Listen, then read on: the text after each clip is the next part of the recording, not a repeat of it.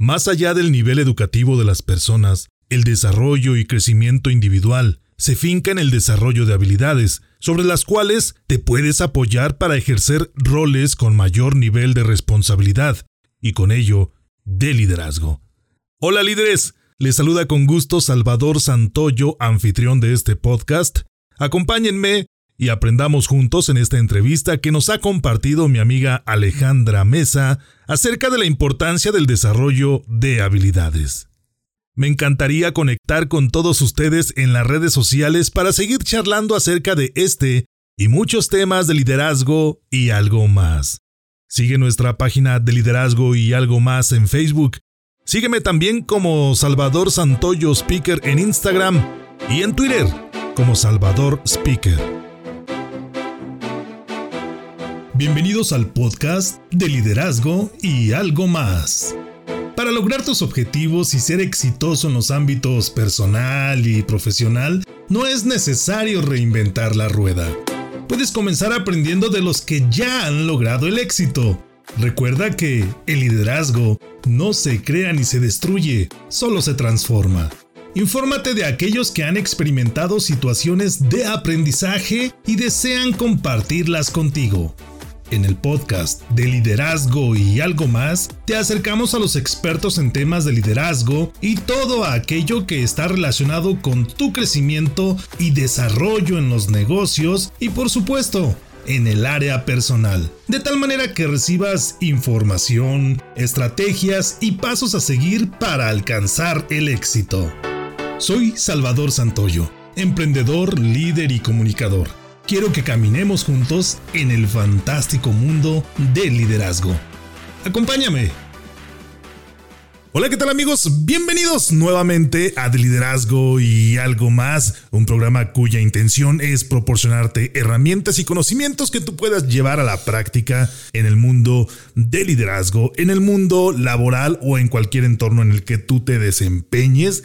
Y hoy por supuesto que tendremos un tema fantástico y sumamente importante relacionado con la importancia del desarrollo de las habilidades, ya sean personales o laborales, y para ello tendremos, por supuesto, a una gran invitada y experta en este tema de la capacitación y el desarrollo de habilidades que podemos necesitar en estos entornos que te comparto.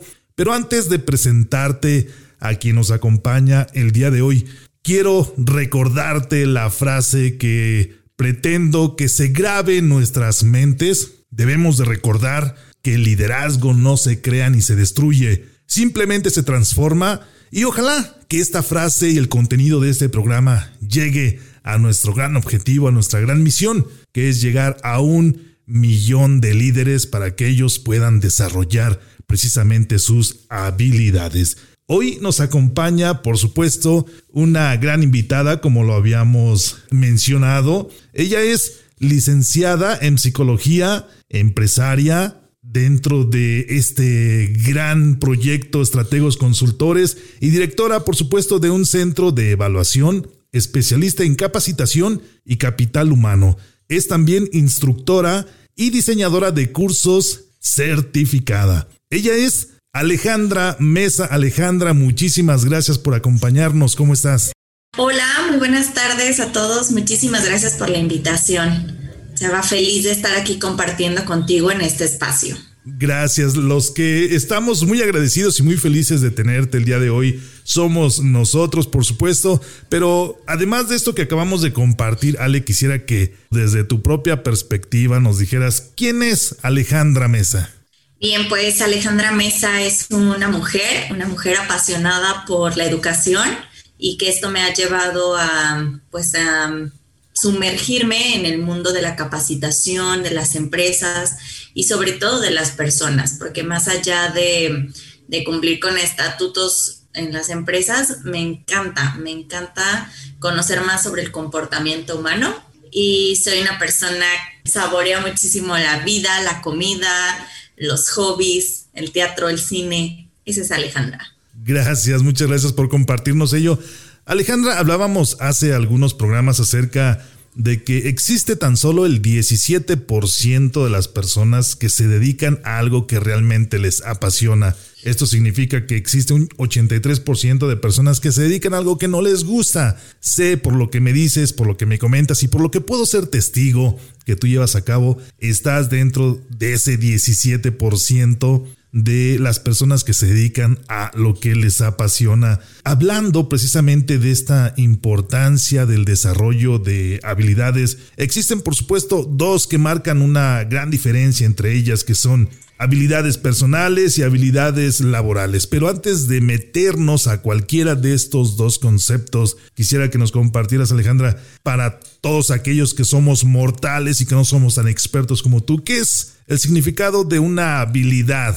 Bien, para mí partiría de que una habilidad es una cosa innata del ser humano, es parte de una inteligencia, lo llevaría más allá de un aspecto cognitivo o incluso intelectual. ¿sabes? Algo que somos capaces de desarrollar. Es cierto que muchas veces ya contamos con, con ciertas habilidades, sin embargo yo soy de la idea que estas habilidades las podemos reforzar o bien podemos crear y descubrir algunas nuevas. Digamos que puede ser algo que tenemos por ahí escondido en muchos casos, claro. que podemos mm, darle todo el, el ímpetu que, que, se merece. Muchas veces no, ni nosotros mismos las reconocemos, ¿no? Hay veces que los demás las detectan en nosotros sin nosotros saberlo. Claro, qué importante punto manejas de a veces nosotros mismos desconocemos y yo creo que no a veces, ¿eh? en la mayoría de los casos cuando Alguien te hace una pregunta, Alejandra Mesa, ¿cuáles son tus habilidades o, con qué habilidades cuentas? Si alguien pregunta, Salvador Santoyo, ¿cuáles son las habilidades con las que cuentas?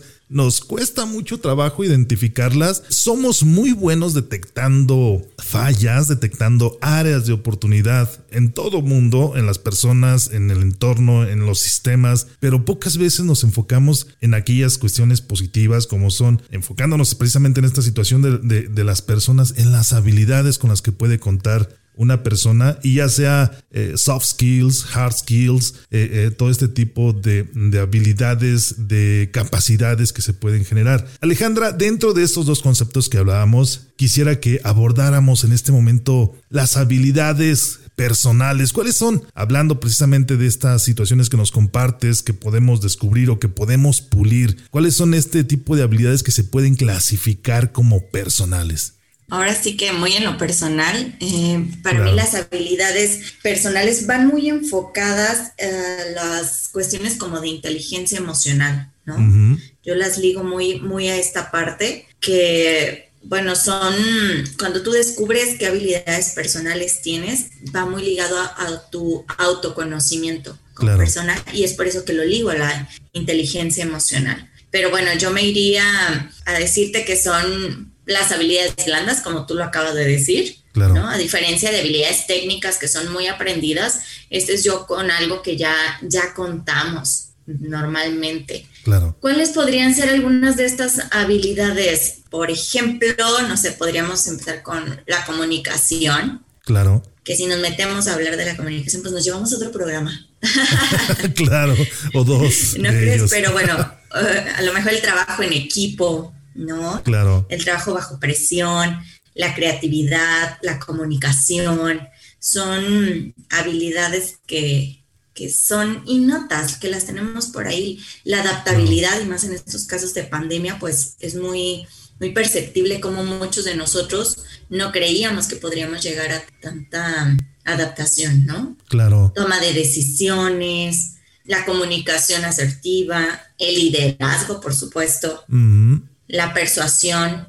Claro. No sé, son aquellas que, que te ayudan, habilidades que te ayudan a, enfrentarte al día a día. Salvador, para mí son aquellas eh, habilidades que te van a apoyar a salir o a resolver o sobrellevar ciertas situaciones, enfrentarte al día a día. Claro. La confianza que tengas en ti mismo, la empatía, tu escucha activa, tu tolerancia de la presión, la paciencia y sobre todo, pues bueno, como personales estamos en un mundo inmerso en, relaciones interpersonales, aunque sea por videollamadas, ¿no?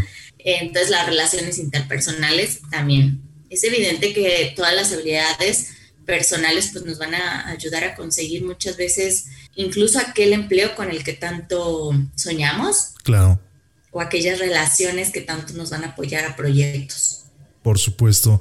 Hablas de un, concepto que me gustaría resaltar, Alejandra, y es esta cuestión de la virtualidad. No es obviamente nuevo que consideremos que hemos sido empujados, y permíteme usar esta, esta palabra, a, a usar la virtualidad, a usar los medios digitales para seguir poniendo en práctica para seguir puliendo o para seguir ejerciendo estas habilidades con las que contamos. Y esta habilidad de la comunicación, yo lo llamaría como sea nombrado al liderazgo 4.0, que es el liderazgo a través de los medios digitales, o, en este caso la comunicación 4.0, no lo sé, pero el concepto es este, que, que ahora tenemos que poner en práctica habilidades de comunicación a través de un medio virtual o a través de un medio digital. Este tipo de habilidades recaen en esta clasificación de habilidades personales o recaen en, esta categoría de habilidades laborales o en ambas. ¿Cuál es tu perspectiva acerca de esto, Ale? Yo diría que en ambas, porque, bueno, sabemos que como habilidades personales van a reflejar lo que es nuestra personalidad. Claro. Es parte integral del carácter que ya tenemos. Y como te comentaba, ahora hemos descubierto, por ejemplo, acá en la empresa con todo esto de la de la situación que vivimos y de, de, lo que tú dices de los medios digitales, cómo tenemos una adaptación que no creíamos, ¿no? Claro. Entonces, yo creo que, que recae un poco en las dos. En las dos, porque es parte de nosotros, de nuestra personalidad también, el seguir fomentando la interacción con otros a través de medios, el seguir cumpliendo con cosas, pero también recae en lo laboral, porque nos forza a adaptar nuestros metas, objetivos, em, todo lo, que se solicita dentro de la empresa, pues a que la empresa se, siga, ¿no? Funcionando. Entonces yo creo que recae en ambas y ahí ya hasta me meto a la parte de la capacitación. ¿Cuántos de nosotros no utilizábamos tantas herramientas digitales? ¿Cuántos de nosotros dentro de las empresas no se había dado un seguimiento en el área digital y que ahora gracias a la capacitación pues nos estamos metiendo. Sin duda. En, esta situación de presión, de, que hemos sido empujados, ¿se genera un entorno idóneo para la capacitación? Y me refiero a eh, muchas personas hemos tenido que adquirir estas habilidades de una manera Ah, y permíteme utilizar este adjetivo obligatoria porque ahora ya tenemos que hacer home office. Ahora, si estamos buscando empleo, nuestra la entrevista generalmente nos la van a hacer a través de un medio virtual. Ahora, nuestros hijos o quizá algunos de nosotros que todavía estemos en ese proceso de preparación y de aprendizaje, tenemos que tomar clases virtuales para alguna licenciatura, alguna maestría, algún posgrado. Em, hemos sido empujados. Esto genera un entorno idóneo, un entorno, digamos, es necesario esto para que nosotros nos hayamos adentrado en estas, en este mundo de habilidades digitales. Yo creo que sí fue un poquito como salir de, cierta zona de, confort. Claro. Mm, tenía que llegar, iba a llegar, ¿no? Con el avance de tanta tecnología, la verdad es que nos estábamos quedando un poquito atrás. nos estábamos tardando. Pero gracias a esto, pues llegó muy pronto. Claro. Y nos vimos, eh, ahora sí que con la necesidad de hacerlo o hacerlo, no teníamos opción. ahora ya no es algo que puedas elegir si te sumas o no te sumas, porque pues la situación nos está llevando a sumarnos. Claro. Entonces yo creo que, que sí fuimos empujados, pero en muy buen sentido. Para mí ha sido un reto para muchos, incluyéndome, ¿no? En, en varias cuestiones, pero yo creo que es un reto muy bueno porque pues si no nos íbamos a quedar un poco atrás. Sin duda. Y como tú lo dices, platicas de que hasta lo vemos, ¿no? En los niños con las... Es, escuela, ¿no? En línea. Claro. Ha sido todo un reto el cómo, cómo lidiamos y cómo enfrentamos la parte de relaciones personales también a través de los, los medios con tanta tecnología. Por supuesto. Vamos a adentrarnos, Ale, si me permites, a un mundo fantástico y que sé que a ti te apasiona, a mí también me apasiona, que es el desarrollo de habilidades laborales y quisiera que Ale Mesa desde su perspectiva de súper experta nos, nos mencionara qué piensa acerca del desarrollo de este tipo de habilidades. Bueno, en lo laboral, para empezar, yo te diría que caemos en que es un, derecho ¿no? de todo el personal, claro. de todos los empleados, el recibir una, una, capacitación. Y hablo de capacitación porque para el desarrollo de, habilidades laborales totalmente juega un papel súper importante el lugar donde trabajas. Claro. Que, que ellos te apoyen y te impulsen a desarrollar esas habilidades. Sabes que hay veces, mm, independientemente, de, eh, dejo un ladito como el grado escolar, no porque tengas una maestría, un posgrado, una licenciatura, quiere decir que eres buenísimo en lo que haces. Hay veces que la vida te ha llevado a estar en algún trabajo y desarrollas habilidades laborales increíbles junto con las personales, que el rol que juegas dentro de la empresa es equivalente, podría decirse, sin necesidad de contar con un título escolar. Claro. Entonces ahí vemos la importancia de que la capacitación del personal te proporcionen esos conocimientos, el desarrollar esas habilidades, te apoyen a modificar ciertas actitudes para el mejor desempeño del trabajo que haces. Claro. En este sentido, y hablabas, eh, usaste una palabra que considero sumamente importante, que es un derecho de los empleados de las empresas a ser capacitados, a ser entrenados. Esto conlleva, se dice que todo derecho conlleva una gran responsabilidad. Hay una parte donde existe una obligación y esta obligación es adherida a la empresa, a los directivos, a los dueños de otorgar este tipo de desarrollo de habilidades en sus empleados. Eh, ¿Cuál es tu perspectiva acerca de esto? Sí, al momento en que la empresa está registrada en Secretaría del Trabajo. Claro. Por ejemplo, ellos es obligatorio que capaciten a su personal. Incluso existen los formatos, por ahí a lo mejor a alguien le suena, que es el formato DS3, DS5, DS4. Son todos los formatos que se otorgan durante la capacitación. El patrón, el responsable de la empresa, tiene la obligación de, de anualmente capacitar a su personal y la capacitación debe de estar validada por empresas que están dadas de alta también en Secretaría del Trabajo. Entonces, tienes tú que demostrar al final del año, o dependiendo cómo, cómo se administre la empresa, que efectivamente realizas esta capacitación. Tú tienes que, contar con esas constancias de habilidades laborales para que realmente se demuestre que estás fomentando la productividad de los empleados. O sea, no es nada más impartir una capacitación solo por impartirla, sino que hay un ente regulador, lo podremos llamar de esta manera, que, se asegura que esta capacitación realmente alcance el objetivo de incremento de la producción o de eh, generar una eficiencia en los procesos de producción. ¿Es, ¿Es eso lo que entiendo? Sí, así como lo dice, lo que busca la Secretaría del Trabajo, que son los que le dan seguimiento ¿no? a todas las personas y a las empresas, es que realmente se promueva el mejoramiento de sistemas y de procedimientos dentro de la empresa que se contribuya a elevar toda la productividad, que incluso se incremente hasta la rentabilidad ¿no? de la empresa, me atrevería a decir. Y aquí abro un paréntesis muy importante. No quiere decir que solo tengan que capacitar con validez ante la STPS. Ojo. Ok. Esta es una parte regulatoria, pero también las empresas pueden contratar a cualquier otra empresa para otro tipo de capacitación. ¿eh? Así como hay capacitación de protección civil para cumplir y reducir los accidentes de trabajo. O sea, no es exclusivamente de la STPS. Claro. Sí, lo dejo muy claro. Pero se me hace padrísimo, Salvador, porque esto, por ejemplo, a mí como, como patrona, pues me obliga realmente a mi gente a apoyarla, ¿no? A darle este, este impulso y a proporcionarle conocimientos y habilidades como constantemente, que no se me queden, digamos, estancados en un punto, sino que yo busco ese nivel de excelencia constantemente en ellos. Y bueno, pues, ¿qué te puedo decir? Si ahí nos metemos algo de liderazgo, pues a motivarlos, ¿no? Sin duda. Tú, tú, eres el experto aquí.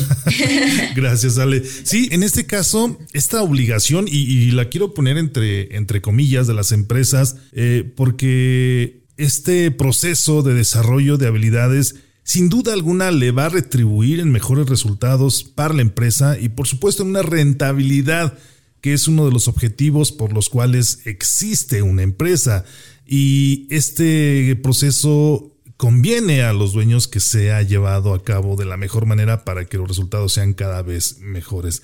Ale, estábamos hablando precisamente de este proceso de capacitación, de este proceso de desarrollo de habilidades, donde además de ser una obligación a los dueños, a los directivos de una empresa, les conviene porque esto te va a eliminar problemas, te va a facilitar la vida dentro de esta empresa y te va a generar mejores y mayores resultados. Así es que, más allá de la obligación que tiene una empresa de capacitar a sus empleados, más allá del derecho de los empleados a ser capacitados, considero que es una actividad que le trae mayores y mejores resultados a ambas partes. ¿Tú qué piensas al respecto?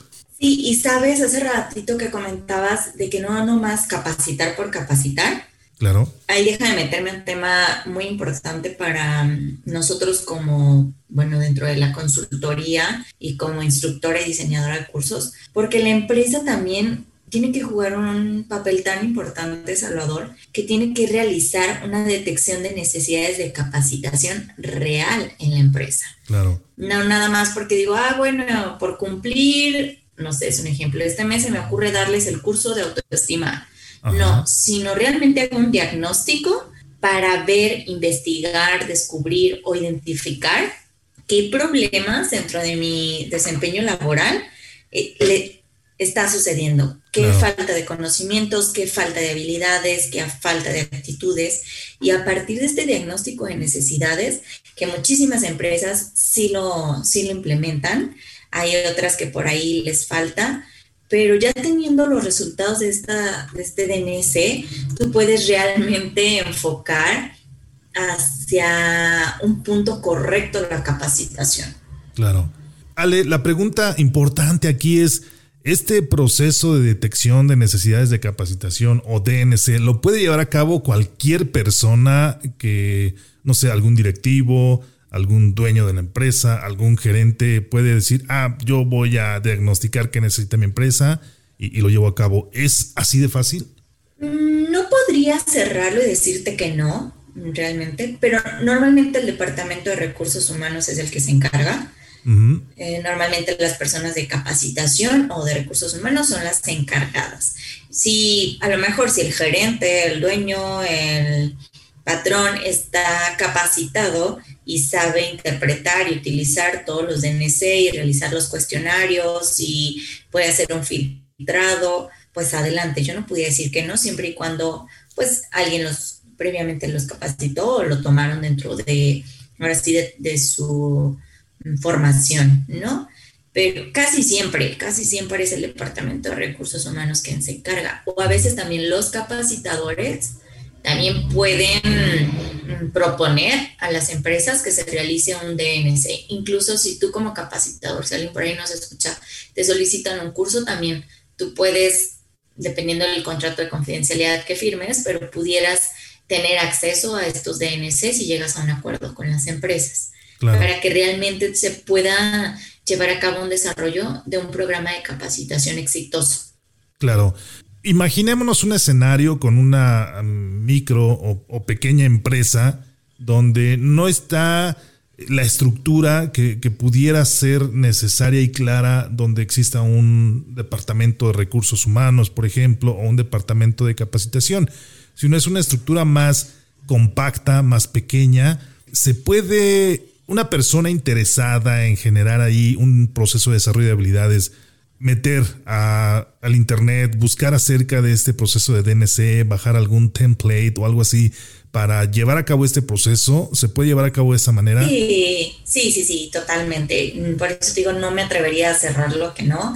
Simplemente diría pues que busquen eh, ahora sí que la información confiable, que se pongan a investigar, estudiar, a hacerlo y sin ningún problema yo creo, ahora sí que teniendo en mente el bienestar de las personas, adelante, ¿no? No necesitas tener una super empresa y departamento de recursos humanos para poder tener tu programa de capacitación. Al contrario, yo lo reconocería enormemente el que se preocupen y, lo hagan, eso estaría fabuloso. Sí los invito a que por su lado lo, lo investiguen totalmente. Esto es maravilloso lo que nos comparte, Sale. Y ya nos adentramos a este proceso de capacitación. Considero que la detección de necesidades de capacitación, si no es el primero, es uno de los primeros pasos que se debieran llevar a cabo para poder llevar o poder realizar este proceso de desarrollo de habilidades de capacitación. Pero tú como, como experta, ¿cuáles son estos pasos fundamentales que debe contener este proceso para llevar a cabo una capacitación efectiva? Mira, yo lo dividiría, dividiría perdón, en cinco etapas. Yo normalmente el proceso de la capacitación la abordamos en cinco etapas, que partimos del el análisis de las necesidades, que es el DNC. De ahí nos movemos al diseño de toda la instrucción, cómo va a ser el diseño de esta capacitación. Paso o etapa 3, nos vamos al tema de validación. Ahí ya entra todo el tema qué tan viable es, los recursos, el tiempo, el número de personas, pues ahora sí que el calendario, ¿no? De la empresa y de todo.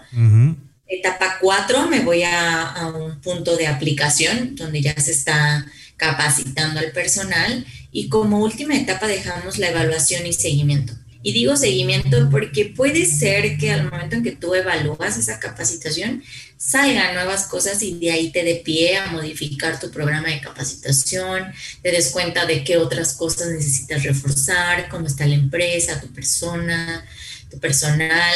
Y es lo importante de dar un seguimiento real a la capacitación. Claro. Yo lo abordo en cinco etapas.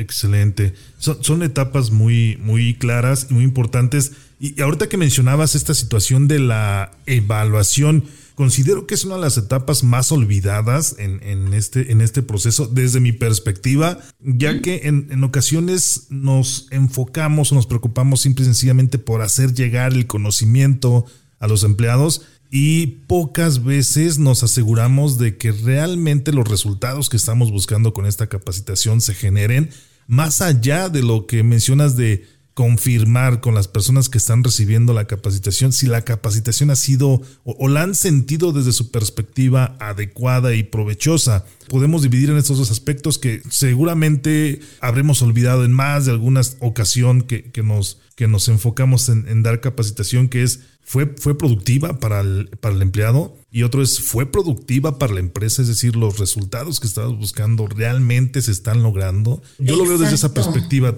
¿Qué nos puedes compartir tú? Así, así tal cual como lo dices, estoy totalmente de acuerdo. Realmente el validar que fue algo exitoso para ambas partes. Claro. Entonces nos quedamos como en esta, en esta parte de, ah, pues yo ya los capacité, ¿no? Yo ya les traje al experto en el tema y yo ya se los di y me deslindo, ¿no? Tan tan. Claro. Pero cómo realmente me aseguro que tanto fue bueno para la empresa como para mi personal. Claro, un consultor, una persona que se dedica a esto, debiera adentrarse en cada uno de estos pasos que nos compartes para entregarles resultados que sean comprobables a la empresa, al empleado y que realmente se aseguren que se, que se alcanzan los resultados. Nos describías de alguna manera la, etapa 3, la etapa de validación, cuando nos eh, mencionabas acerca de los recursos que se necesitan, del tiempo destinado para la capacitación, por supuesto la cantidad de personas a la que iba dirigida, pero ahondando un poquito más en estas etapas, Alex, si nos regalaras un poco más de claridad, eh, por ejemplo, en la etapa número 2, digo, hablamos también de, de manera clara y profunda de, bueno, clara. Sé que para hablar con profundidad de estos temas necesitaríamos muchísimo más tiempo de la detección de necesidades de capacitación, pero el diseño de instrucción, así a grandes rasgos, ¿cómo se lleva a cabo este diseño? Si pudieras compartirnos un poco más de, información al respecto. Claro que sí. El diseño de instrucción es plantearnos qué se va a enseñar, por qué se va a enseñar, cuándo, cómo, dónde todo.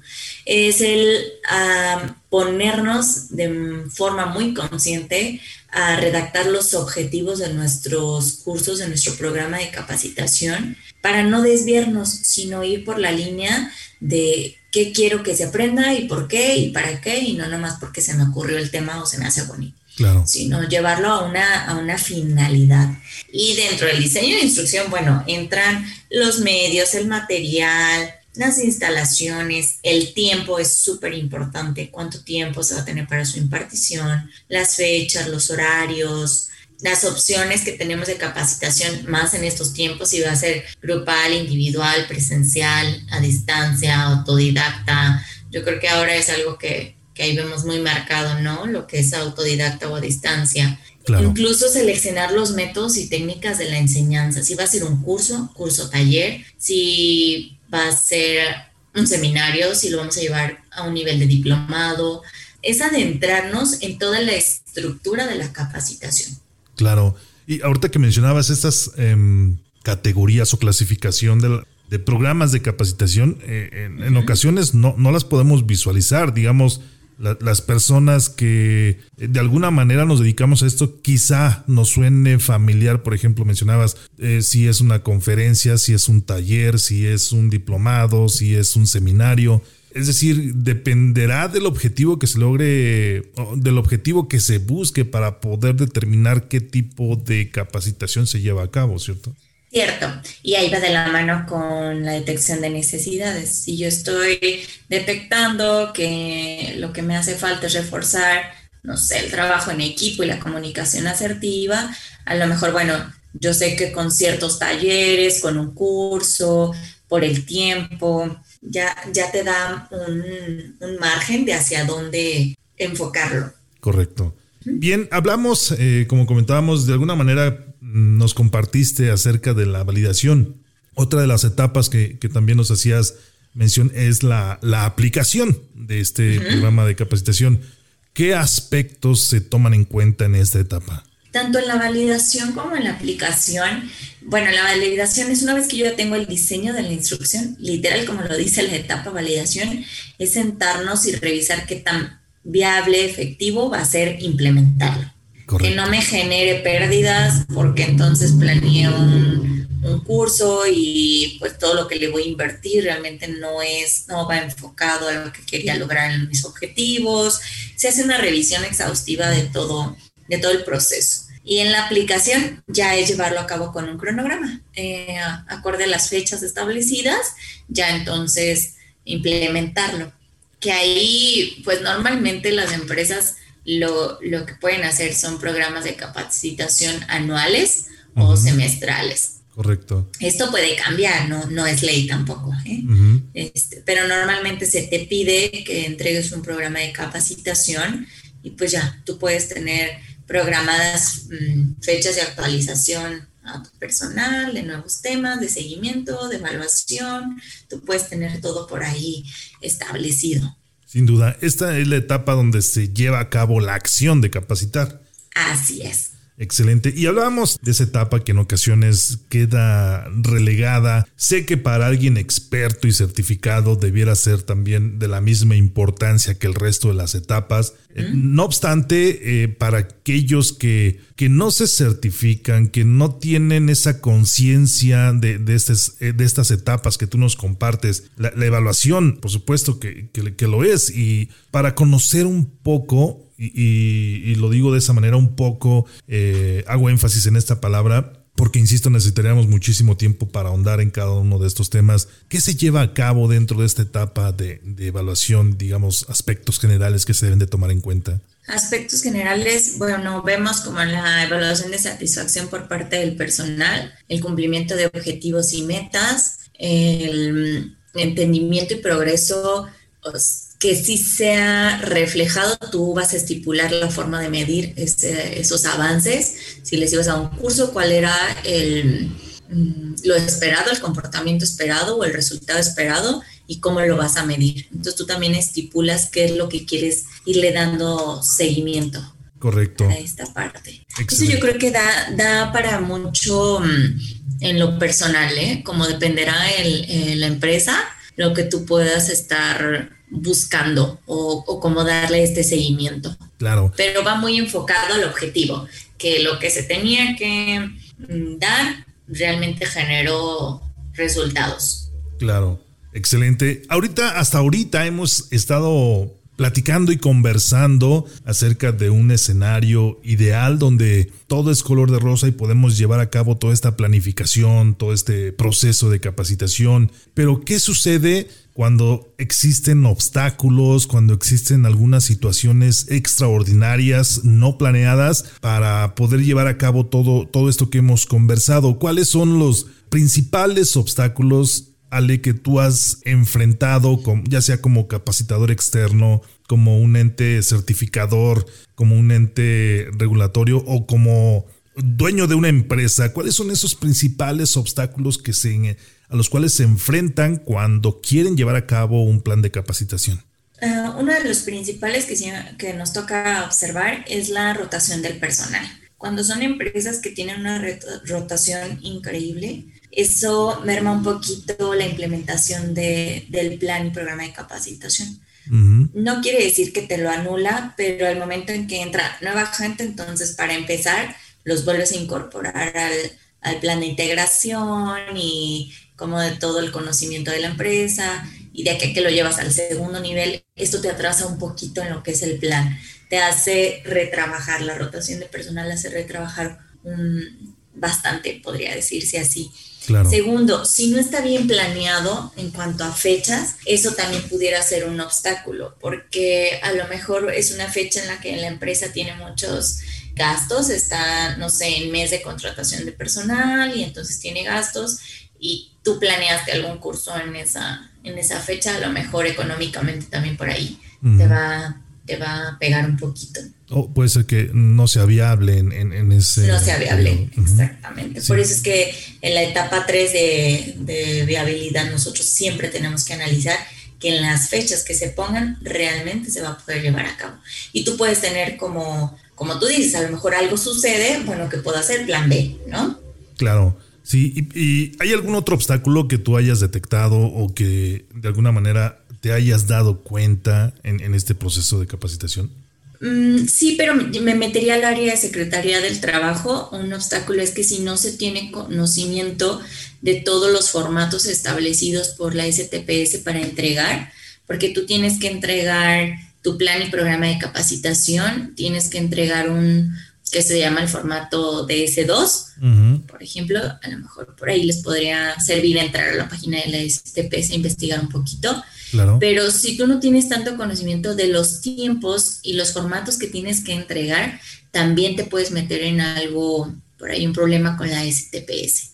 Porque, por ejemplo, hay un formato, el DS4 se llama, que es la lista de constancias de, habilidades, todas las que te dieron de, tus, de tu personal. Que obtuvieron, tú tienes 60 días hábiles posteriores al término de cada etapa anual para entregar estas listas. Entonces, si tú no cuentas con esos conocimientos, pues también es un obstáculo porque se enfrentan luego a problemas dentro de la STPS. Pero digo, a lo mejor ahí me estoy desviando un poquito del tema, este sería adentrarnos en algo más, pero son obstáculos que nos tocan ver, ¿no? Claro. Cuestiones de Secretaría del Trabajo. Claro, corrígeme si me equivoco, Alejandra. Tú eres capacitador externa, tú eres un ente regulador, tú eres un ente certificador. Eh, ¿lo, podemos entender de esa manera? Claro, como Alejandra Mesa, bueno, estoy registrada como agente capacitador externo de la STPS, pero también mi empresa, Estrategos Consultores, está dado de alta ante la STPS. Entonces nosotros podemos dar estas capacitaciones con validez, que tenemos ya los cursos registrados y podemos extender las constancias de ese 3 de habilidades a las empresas. Excelente. Esto significa que tú puedes apoyar a cualquier empresa que tenga este tipo de, necesidades. ¿Qué empresas pudieran hacerse de los servicios de, una empresa o de una persona de capacitación externa como Alejandra Mesa? Y me refiero a, las micro, pequeñas, medianas, grandes empresas. ¿Cuáles son las empresas que realmente desde su entorno económico, eh, productivo, pueden hacerse de los servicios de, que nos has compartido?